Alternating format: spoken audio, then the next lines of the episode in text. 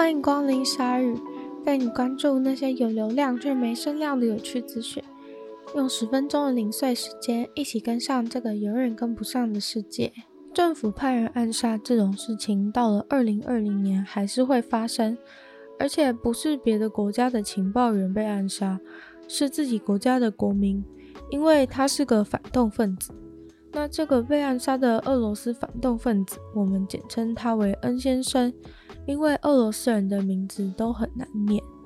这位恩先生很积极的想要揭发俄罗斯政府做的那些肮脏腐败之事，也因此被俄罗斯政府视为眼中钉。恩先生日前在俄罗斯某个城市旅行，在搭机返回莫斯科的路上，身体就陷入了危机状况。不过最后所幸有救回一命。恩先生活下来以后就待在德国休养，暂时不敢回俄罗斯了。恩先生非常确定他一定是被下当局下毒了，所以急切地想要查出事情的真相。于是，在获得了下毒小队成员 K 先生的电话号码之后，恩先生就伪装成俄罗斯的高级官员打电话给 K 先生。结果没想到的是，K 先生就这样中计了。恩先生请 K 先生报告这次下毒行动的细节，还有为什么失败。K 先生就巨细靡遗地说明了下毒小队是如何分头搭飞机到目的地，潜入恩先生下榻的旅馆房间数次，最后如何不留痕迹地在恩先生的内裤上面下毒。包含选择在内裤上下毒的原因，是因为他们所使用的毒素。特性是会在流汗之后扩散至全身。总之，整个犯案过程的细节都说了。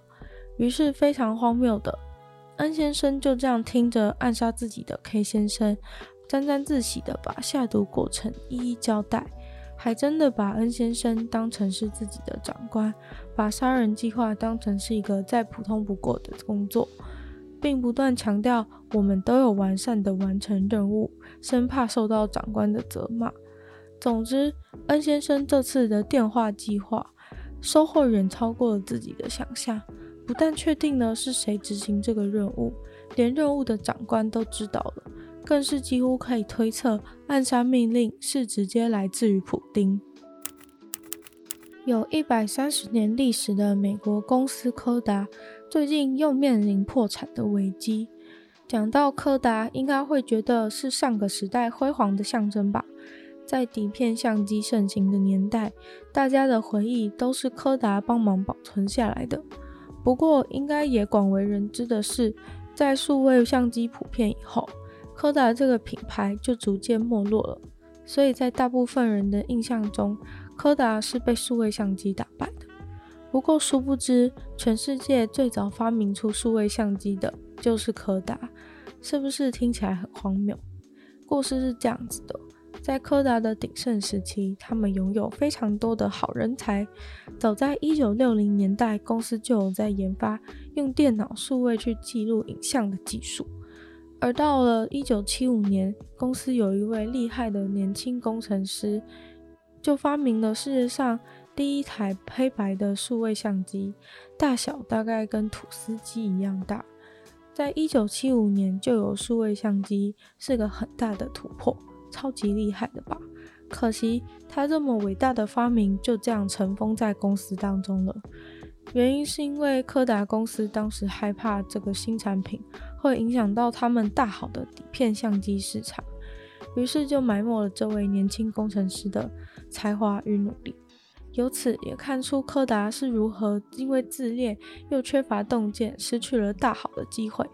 柯达就这样与数位相机擦身而过之后的一九八一年，日本的 Sony 就发明了世界上第一台成功问世的数位相机。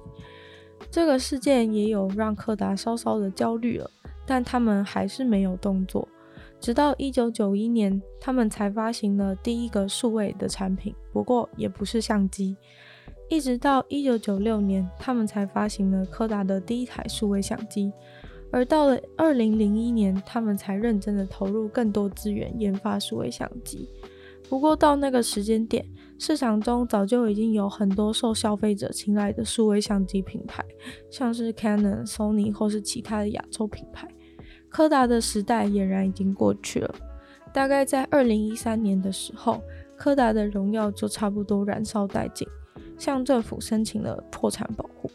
当时也有其他公司愿意投资，帮助这个曾经的王者重返市场。起初的确有所起色，但是公司内部的空气闻起来依然老旧。CEO 甚至到那个时间点还说过数位相机就是个废物生意之类的话。柯达近年来大多就是靠专利赚钱，因为早年在相机市场的贡献还是留有很多现在还是很多人在使用的专利。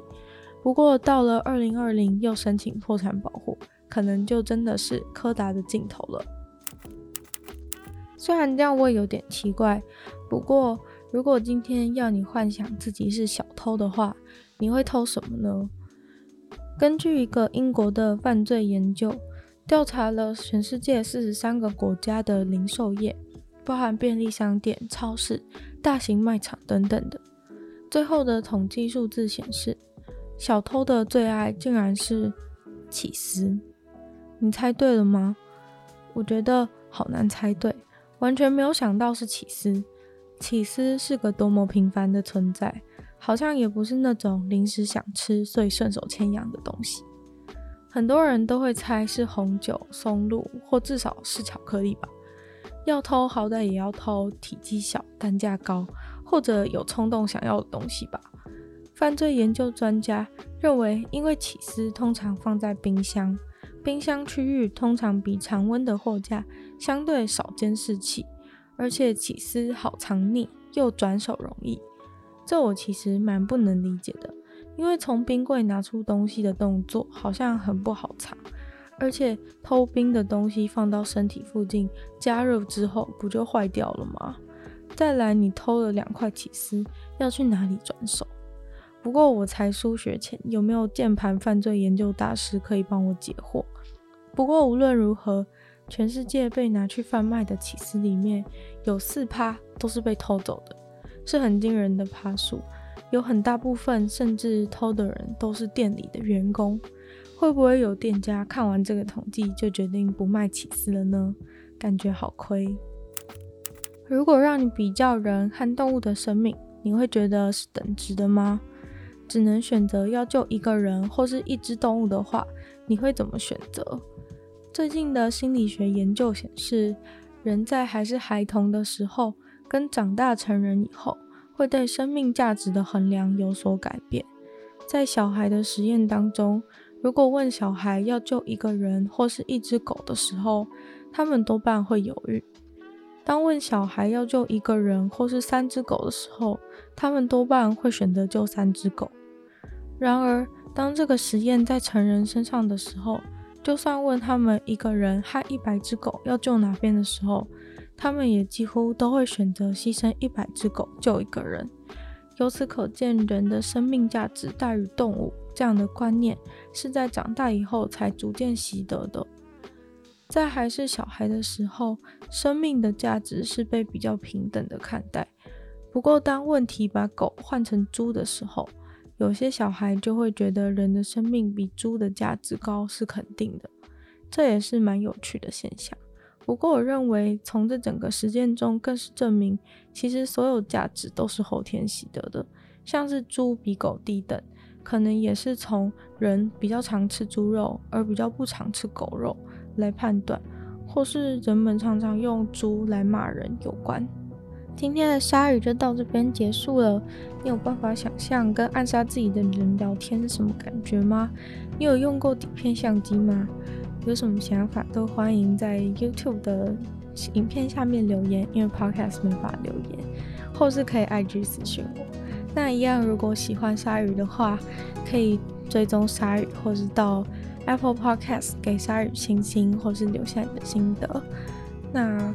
今天的鲨鱼就到这边结束了，希望鲨鱼可以在每周的二十六成功与大家相见。那今天就先这样喽，拜拜。